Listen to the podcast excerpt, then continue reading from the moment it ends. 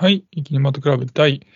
61回収録始めました。よろしくお願いします。お願いします。はい。このキネマト倶楽部という番組は、1本映画を決めて、それをメンバーで見て、その映画についてネタバレありで感想を話していくという番組になっています。はい。それで今喋っているのが、頭脳少年と言います。よろしくお願いします。お願いします。えー、サンデーです。よろしくお願いします。はい。あれですね、すごい久しぶりですよね、サネさんとこうやって話すのね。そうですね。でねね最後があれですね、1月のあれですよ、ベスト回ですよ。そうなんだ。約3か月ぶりになりますけど。ちょっと期末でね、うん、忙しく、ね。はい。本当はあれですよね、韓国映画のあれですよ、非常宣言をね、あそう二人で語るつもりだったんですけど、予定がなかなか合わなくて実現できなかったんですけど、うん、はい。あれですよ、非常宣言面白かったですか？記憶ありますか？あ、まあ、あまあ、面白かったですよ。どの辺が面白かったか覚えてますか？うーん。ほのかに覚えてるぐらい。語るのは難しいぐらいね。確かに、ね、結構前ですからね。うん、はいはい。で、まあ今回はですね、えー、まあ別の作品を語るんですけども、えー、先日ですね、ネットフリで配信開始となった、ネットフリオリジナル映画の、えー、キングオブシャドウという映画について語っていこうと思います。うん、はい、じゃあまずあらすじからです。えー、25歳のアダマは、子供の頃交通事故で頭を打ち視力を失った。ある日父親が急死したことで、これまで抑えられていた腹違いの兄イブラヒムとの対立が露呈する。地元を牛耳り、さらに凶暴化し、周りに混沌をもたらしていくイブラヒム。そしてもうこれ以上耐えることができなくなったアダマは、母と親友親友を救うため、イブラヒムとの対決に挑むという話になってます。はい監督が、えーと、マルク・フシャールさんという方で、えー、過去作としてはですね、えー、もう配信されてないんですけど、あのネットフリオリジナル映画のブレイク、新しい私という作品を監督してます。はい、で、キャストが、えー、主演の2人、えー、まず兄のイブラヒムを演じたのがカーリスさんという方で、この人は本業がラッパーで、あのこのカーリスさんのアイディアをもとに、えー、監督の、えー、このマルク・フシャールさんが本作の脚本を書いたそうです。はい、で、弟のアダマをアダマを演じたのが、えー、アラサヌ・ディオンさんという方で、おそらくこの人は、えー、ちゃんとした作品に出演するのは今回が初めてということらしいです。はい、はい、じゃあ、情報はそんなところでも早速感想を語っていこうと思うんですが、えー、サネさんはキング・オブ・シャドウいかがだったでしょうか？はいえっと、正直僕には全く刺さらない 作品でしたね。うん。あの、映像のね、トーン自体はね、かっこよかったんですよ。でも、ストーリーに関しては、うん、うん、学生が作ったのかなっていうぐらいシンプルなんですよね。確かにシンプルでしたね、確かに。すごいシンプルで、まあ、先が読めてしまうというか、うん、うん、っていう感じで、まあ、兄弟での確実をね、あの主軸として物語進んでいくんですけど、うん、まあ、その、いたらありきたりな物語の中で、多分他の作品との差を出さなきゃいけないっていうのを、まあ、作り手も思ったはずなんですよね。うん、で、そこで行き着いたのが、あの、魔術師みたいな、魔女なんですか、うん、あれを出すっていう魔女。魔女らしいですね。魔女なんですね。あれを出すっていうところだと思うんですけど、うん、まあ、それがね、うん、あんまりうまくはまってなかったかなっていうのは、はまってないですね。うん、ちょっと思って、うん、で、このテーマ、映画のテーマが弱さを受け入れ、それを強さにしろなんですよね。はいはいそのね、魔女がね、最後に散々連呼するんですけど、はいはいはい、この弱さっていうのは、まあ、主人公の目が見えないっていうところにつながってると思うんですけど、はいはいはい、これを強みにする方法が、なんか、実は目は、なんか、衝撃を与えると見えるようになって、うん、なんか、それで他人を欺くっていうのが強みのつけ方でね、ちょっとそれ、さすがに都合が良すぎるんじゃないかなって。そういうことじゃねえだろみたいな。そうなんですよね。なんか、その目が見えないことによって、なんか、その、別のものが研ぎ澄まされて強くなるとかだったらまあわかるんですけど、はいはいはい、あそっちに行っちゃったかって思って、うん、なんか行き当たりばったりでつけた設定なのかなって思っちゃったりして、うん。うん、ちょっとそれに、うん、それがなんかなって思っちゃいましたね。まあとりあえずそんなところです。はいや、もう今話すこと全部その通りだなと思ったんですけど、まずあれ、魔女って、結局、なんか、何だったのかいまいち僕もよく分かってなくて。うん、そうなんですよね。なんか推測なんですけど、あの魔女って全部なんかアダマの、アダマの妄想なのかなとか思ったりして。ああ、はいはいはい。なんかその子供の頃、その母親にその魔女の話を散々させられて、うん、なんかそこから見え始めたものだったりするのかなみたいな。なんか急に後ろから現れたりとか、なんかその現実味がないような場所でなんか、なんか唱えられたりとかしてる感じが、なんかちょっと幻っぽかったんですけど。うん、で、まあ、その魔女がその現実だろうと妄想だとどっちでもいいんですけど、うん、なんか、どっちでも言えることなんですけど、その、本当に魔女が作品の中でちゃんと機能してないっていうのがあって、うん他の人の感想を読むと、その、そのよくわかんない魔女のせいで、その作品の世界観がよくつかめなかったなっていう人がちらほらいる。わかるわかる。うん。そういう人も当然出てくるだろうなと思って、うん。だからその魔女出すんならもうちょっとなんかはっきりこう作品の中でこうフックになるようなそうですね。使い方本当にしてほしかったなと思いましたね。うん、うんで、あとはそのね、弱さを受け入れ強みにしようって言葉が散々出てくるんですけど、はい。これが本当、その、まだ本作ではその弱さがアダマの目が見えないことだったってことなんですけど、で、うん、その最後アダマ目が見えるってことで、でその周りにはまだ見えてないって思われてるから、それを利用して最後、うん、なんとか困難を抜け切るみたいな感じだったんですけど、うん、でねそ、そういうことじゃねえだって僕も思って、その、うん、例えばその、弱さを受け入れ強みにしようって、その、どういうことだと、なんていうのかな、すすっきりこう受け入れられるかっていうと、うん、その、あのアダアダマって目が見えない代わりに耳がすごい良かったじゃないですか。うん、そうですね。最初はそうでしたよね。だから、あれってその多分目が見えなくなったから、それを補うために、その、まあ、なんていうの、体の、まあ、本能的にその聴力が敏感になったと思うんですけど、うん、だからなんか失ったものと引き換えに手にした聴力を生かして、その困難を乗り越えるとか、うん、なんかそういう感じだったら弱さを受け入れ強みにするみたいな、うん、分かったのになぁなんてことを思ったんですよね。うん。だからその2点は本当僕も同じ気になって、うんで、あとは、その、まあ内容的にはなんか去年話題になったアテラに、まあ近いかなとは思ったんですけど、うん。うん、ただやっぱ映像の迫力とか美しさでは及ばないし、アテナそうですね。で、兄弟の描き方もちょっと幾分弱かったりとか、うん。うん、して、まあただね、なんか一応最後までね、僕は飽きずに見れたは見れたんですよ、ね。うん、多分なんでかっていうと、多分僕が割とシンプルな話が好きだからっていう、それがあったのかなと思って、だからその、一応、話自体は、まあ、そこそこ、ちょっと大げさ、大げさというか、褒めすぎかもしれない、かもしれないけど、そこそこ面白かったような気もしたんですね。そう。一応ね、テンポは良くて、あの、余計な話を入れずに、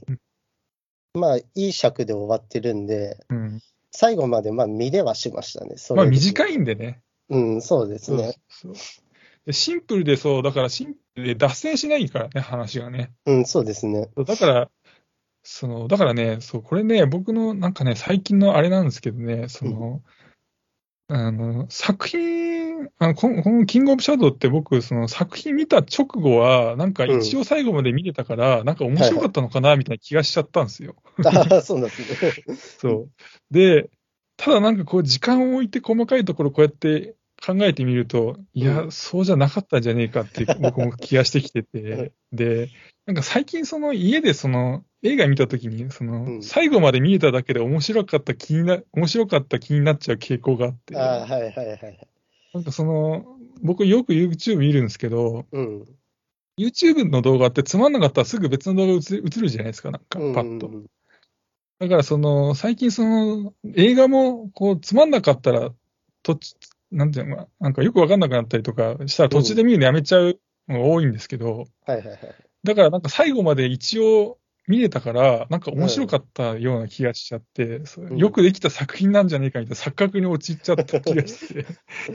サイさんそういう傾向ないですか？なんか。そういう。あ、でも。最後まで見れた見れたから、ちょっと面白かったのかなみたいな。あります、あります。あの、もう基本最後まで見れたら一定の評価をするっていうのは、そうそうあ。あります。あなんかね、そういうの。でもこれはね、多分、ここで取り上げなかったら、見るのやめてたかなっていうのは、そっちね。うん、なんでかっていうと、うん、始まって10分ぐらいの時に、なんか、うん、子供の頃の階層に戻るじゃないですか。はいはいはい、はい、うん。その前になんか、お兄さんの方の静止画になって、なんか昔はこうじゃなかったみたいなセリフとともに、なんか昔の階層に入るんですけど、はいはいはい。なんかすげえこれ学生が作る、最初に作る、うん、映像みたいだなって思っちゃって、うん、なんか嫌な予感はちょっとしたんですよね。ああ、そっかそっかそっか。うん、だなななんだろうな、その、もしかしたら、サメさんの方が、その、だからその単、単純に映画っていう形になってるものを見てる数で言ったら多分僕の方が上なんだけど、その単純に映像っていうものと、として考えたらサネさんの方がもしかして見てるかもしれないけど、そういう意味ではその、これは学生ではみたいな、そういうのがあったのかもしれない。じゃあ。あそうですね。なんか、話聞いてたのが。さっき聞いたので納得したのが、うん、このカーリスっていう出演者の方の、うん、あの、を物語を参考にして作ったんですよね。はい。はいはい、っていうのを聞いて、あ、いかにもなんか、そう人が初めて考えるような物語だなとはちょっと 思いました。ああ、その本業じゃない人は考えた話みたいな。あそうです。本業がない人、まあ、うん、どんな人でも初めて考えて、ちょっと作品にしようと思ったら、うん、こういう感じになるだろうなっていう、うん、感じの物語だったかな、ちょっと。だからその、あれね、その最初、さっき言ったその、えー、途中であのさ最後まで見ただけであの面白い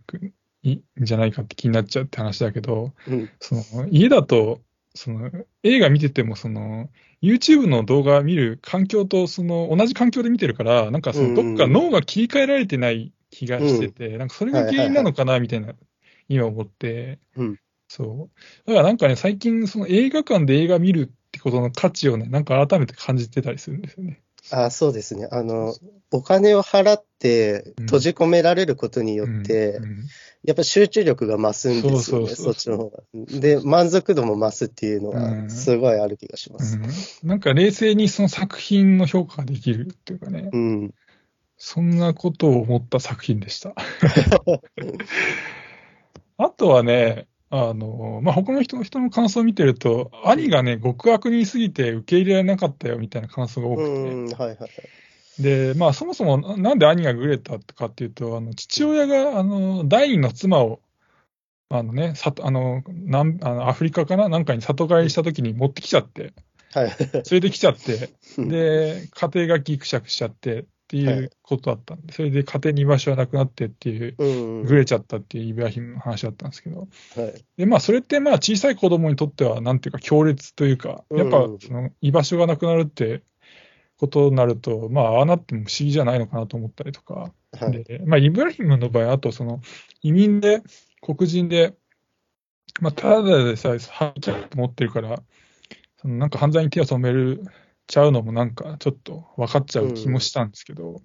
うん、そうなるとなんか父親を責めたくなるんだけど、そのまあ、彼の母国ではその一夫多妻が多分普通で、はいはいはい、で、なんかその価値観の中生きてきたはずだから、うん、その父親をまた一方的に責めるのもまた違うのかなとか思ったりして、だからなんかその、兄が凶暴化して、兄弟が対立した責任がなんか誰にもないじゃない気がしたりして、うん。だからなんかね、そこまでね、兄がね、こいつやべえぞみたいな、全然ダメだよっていう気にもなれなかったような気もしたんですよね。うん、どうでした、その辺？うん、まあ、でもなんか魅力的ではなかったんだよな。魅力的じゃないね。お兄さんが。だから、そういうところはちょっと足りてなかった気はしますね。まあ仕方ないんだろうなとは思ったけど。うん。あとやっぱ、なんかこの物語自体、すごい狭い世界の中を、狭いね、うん、描いてるなって思って、そこがちょっとアテナとはだいぶ物語の描き方が全然違うなって思ってて、なんでこのお兄さんはまだ自立できてないんだろうなって、なんか結局家族とすごい絡んでたりしたのを見てて、そんな金稼いでんだったらもう自立しろよって思ったりはしたかな。なんかね、それは兄がね、その、なんかどっかでこの、すごい、あのこじれた責任感っていうか、自分が、あちょっとあったか。自分の考えで、自分が家族を守るんだ、守らなきゃいけないんだみたいなのが多分強いせいで、あんな感じになってるのかなと思いましたね、そこはね。ああ、なるほど。そうか、その責任。の世界は、うん。責任感が、なんだろうな、正当な方に向かってないから そことのギャップで、なんか、おかしな気持ちになってるのかな。ああ、うん、なるほどね。もっと正しいことをしてお金稼いで、そこの責任感があって、家族となんか関係がこじれるとかだったら、うん、まあ、すんなり見れたのかもしれないですね、もしかしたら。うん正しいことでお金稼ぐっていうのは多分難しいんだろうなっていうのは作品の中でなんとなくわかる。ん。じゃわかるんだけど、でも、ね、とは言っても、そのお父さんは、そのなんていうの、団地のカフェみたいなので、中のカフェで、うん、まあ、兄ほどじゃ全然ないんだろうけど、それでも、それなりにはちゃんとお金を稼いでたみたいだから、まあ、不可能ではないんだろうなとは思いつつも。はいはい。だからその辺も難しいところだよね。絶対、絶対なんていうのも、ガラスの天井じゃないけど、その全然そんな、アニブラヒムの立場じゃ全然お金稼げませんよって言うんだったら、なんかもうちょっとああいう犯罪に走っちゃうの分かる気がしちゃう。し、だからその、ハードルはあるんだろうけど、不可能でもないのが父親見てても分かるから、はいだからイブラヒムを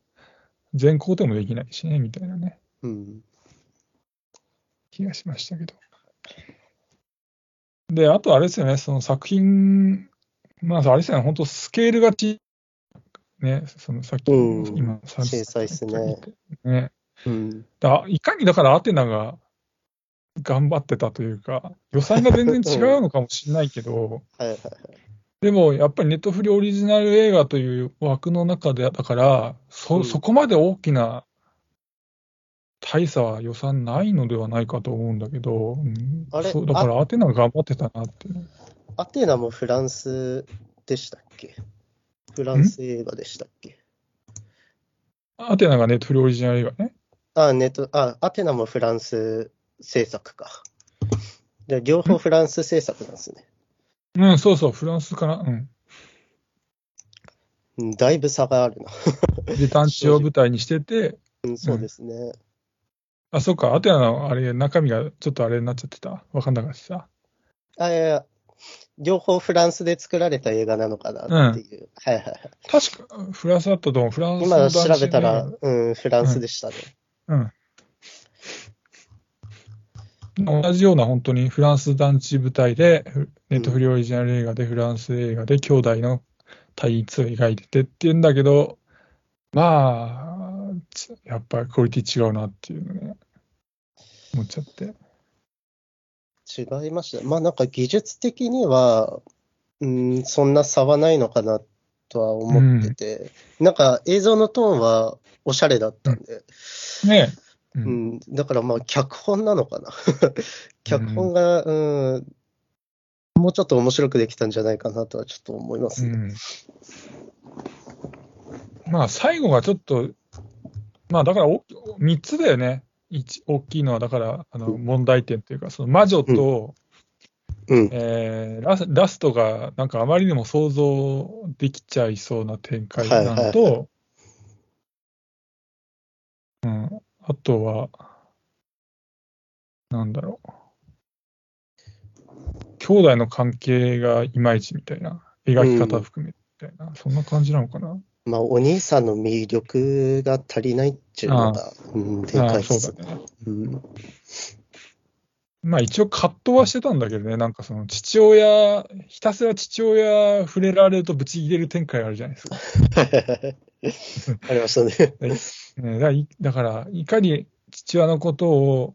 憎んでもいるし、うん、心の中に引っかかり続けてるかっていうのは描かれてはいるんだけど、うん描かれてはいるんだけど、そもそもその父親との確執の部分もそんな描かれてなかったような気がしたな。